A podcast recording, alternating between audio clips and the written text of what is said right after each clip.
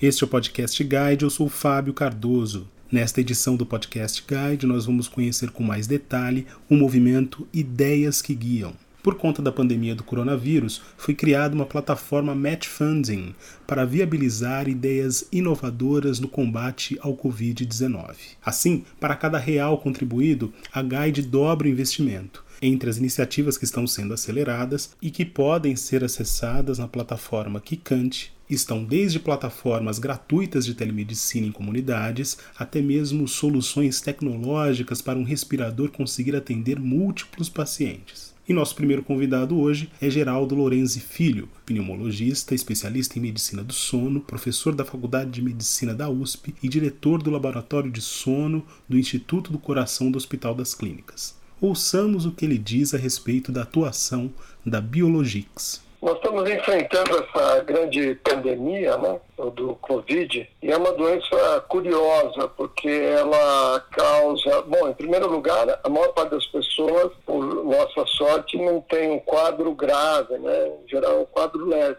Mas muitas pessoas ah, acabam tendo uma forma mais grave de acometimento pulmonar e a Covid tem um, um quadro específico muito curioso que ela leva à falta de oxigênio no sangue, portanto hipóxia, sem muitos sintomas.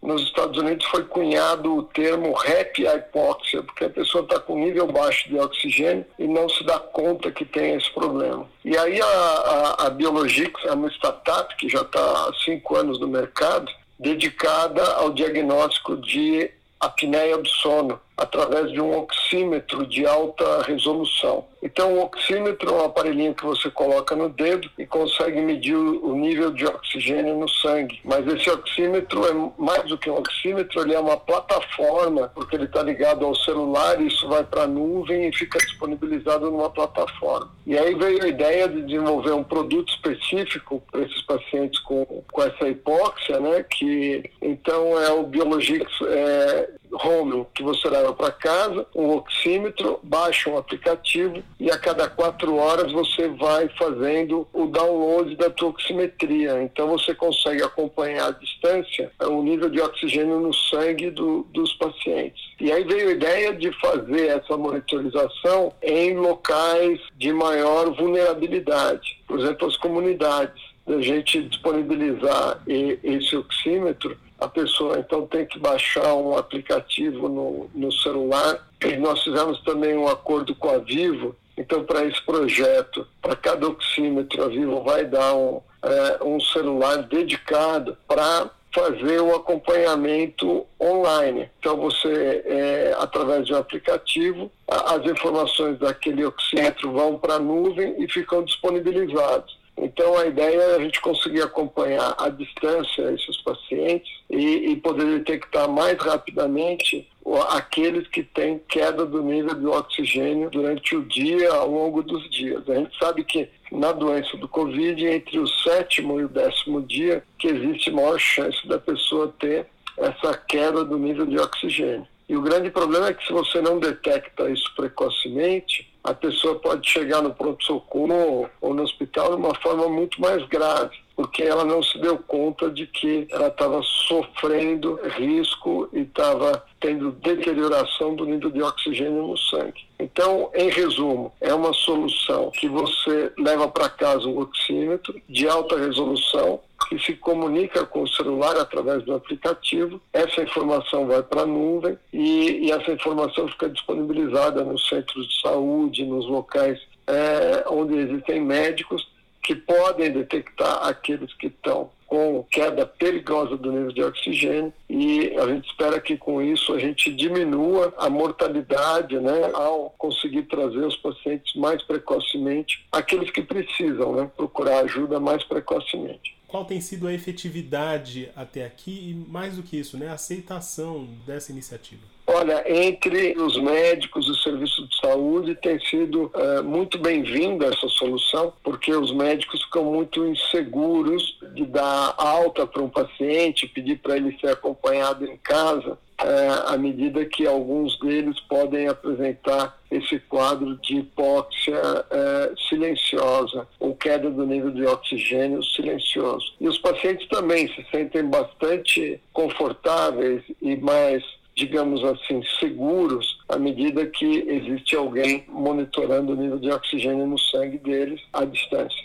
Doutor Geraldo, muito obrigado pela sua participação. Legal. O segundo entrevistado é Leandro Rubio Faria. É ele quem fala sobre a Missão Covid, uma plataforma onde o paciente que apresenta os sintomas da Covid-19 é atendido gratuitamente através da telemedicina por um médico voluntário. Mas eu vou deixar o Leandro falar mais a respeito dessa proposta. Olá, eu sou um dos fundadores do Missão Covid, estou envolvido bastante com esse projeto que não tem fins lucrativos, é formado somente por voluntários, todo mundo pro bono, tem pessoas trabalhando part-time, tem pessoas trabalhando full-time, mas somos mais de 40 voluntários aí atrás da plataforma, dando suporte da estrutura, mais de 1.200 médicos é, cadastrados e atendendo pacientes do nosso Brasil. O nosso projeto é simplesmente um site onde o paciente que está com sintomas da Covid-19, como febre, tosse, cansaço, perda do apetite, falta de ar, se cadastra rapidamente, pede uma consulta e um médico voluntário vai atendê-lo através da videochamada. E a gente usa como ferramenta hoje em dia o WhatsApp.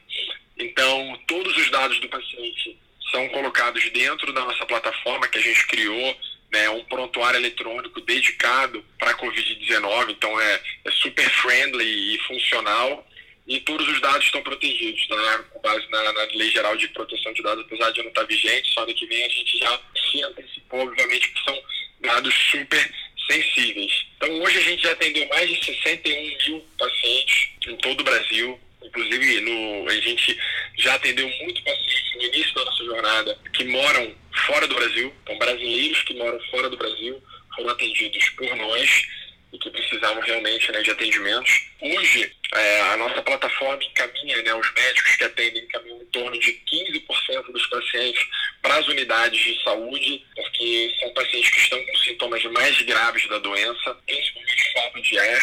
O resto, a gente consegue orientá-los e entregar bastante assistência né, através dessa interação remota e que eles fiquem em casa, evitando que eles espalhem essa doença para as outras pessoas né, durante o percurso nas unidades de saúde, inclusive evitando a superlotação dessas unidades. Hoje a gente já está atendendo a população indígena, o povo indígena. O povo indígena, esse é um projeto super novo que a gente começou essa semana. O povo indígena está sendo bem impactado pelo coronavírus, não tem estrutura é, de saúde fortemente impactados.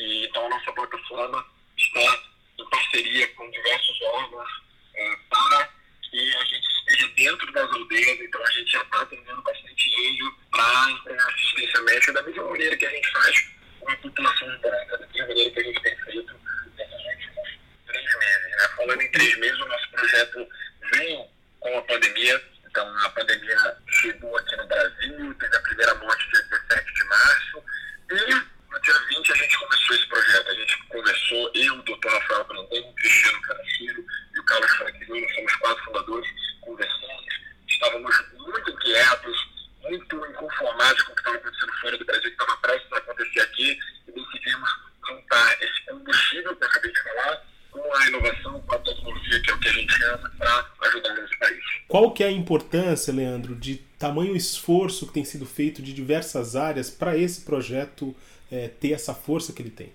Ah, na verdade, o nosso maior ativo é o legado que a gente está deixando né, na história do Brasil. A gente vive um momento né, que vai ficar marcado para sempre. Hoje, infelizmente, né, mas em breve a gente vai falar felizmente, porque ele está dando muita oportunidade né, para a gente se reinventar. Então a gente tem que sempre olhar ali o famoso copo meio cheio para que a gente consiga achar as oportunidades e através dessa dor a gente conseguir achar uma outra maneira de viver, uma outra maneira de fazer negócio, uma outra maneira de ajudar. O nosso maior ativo é o legado que a gente está deixando para o nosso país, o legado de solidariedade,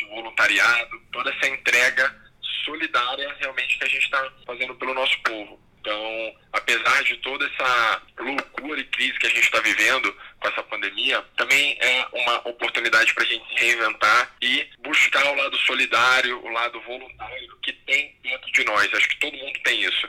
Então, a gente formou uma legião de médicos, de voluntários que estão aqui para ajudar o nosso povo. E é um legado que fica para o nosso país, que fica para o mundo. Né? Hoje a gente é, se não o maior, um dos maiores projetos com esse formato né, de telemedicina é, voluntária, por médico, todo mundo voluntário ajudando a população de uma maneira geral, de maneira democrática e legado né, para nós mesmos, né, para nossa família e principalmente para Deus, porque esse projeto tem uma relação divina muito forte que só ele realmente conseguiria explicar algo tão impactante que é o que está acontecendo com a missão Covid. Tá certo, Leandro. Obrigado pela sua disposição, pela sua fala aqui no nosso podcast Guide. Obrigado.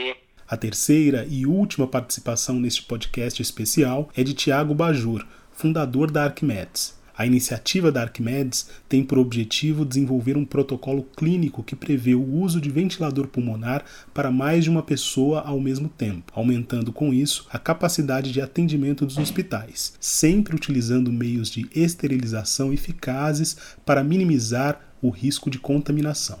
No depoimento a seguir, Tiago fala mais a respeito da atuação da Arquimedes. A Arquimedes a gente já atuava né, em instrumentação médico-hospitalar, desenvolvendo equipamentos para suporte à área da saúde. E nesse momento que a gente está agora, a gente viu uma demanda que existia no mercado, que é de, de fazer um monitoramento do paciente, e seja, principalmente, que a gente viu que começaram a ter várias iniciativas que as pessoas estavam fazendo a multiplicação do uso de ventiladores, né, usando splitter, porém o grande dificultador nesse, nesse método é que você ficava totalmente às cegas. O ventilador por si só, ele tem um monitoramento, mas esse monitoramento, a partir daquele momento que você começava a dividir um ventilador com mais de um paciente, ele passava a se perder. E esse equipamento que a gente, que a gente tinha desenvolvido não era para essa finalidade, ele era para poder fazer testes de ventiladores pulmonares e a gente viu que a gente poderia fazer uma adaptação nele para poder fazer o monitoramento individual de cada paciente. Né? Hoje no mercado existe algo